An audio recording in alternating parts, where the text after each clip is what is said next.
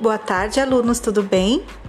Na atividade de hoje, peço para que vocês assistam o filme Mãos Talentosas.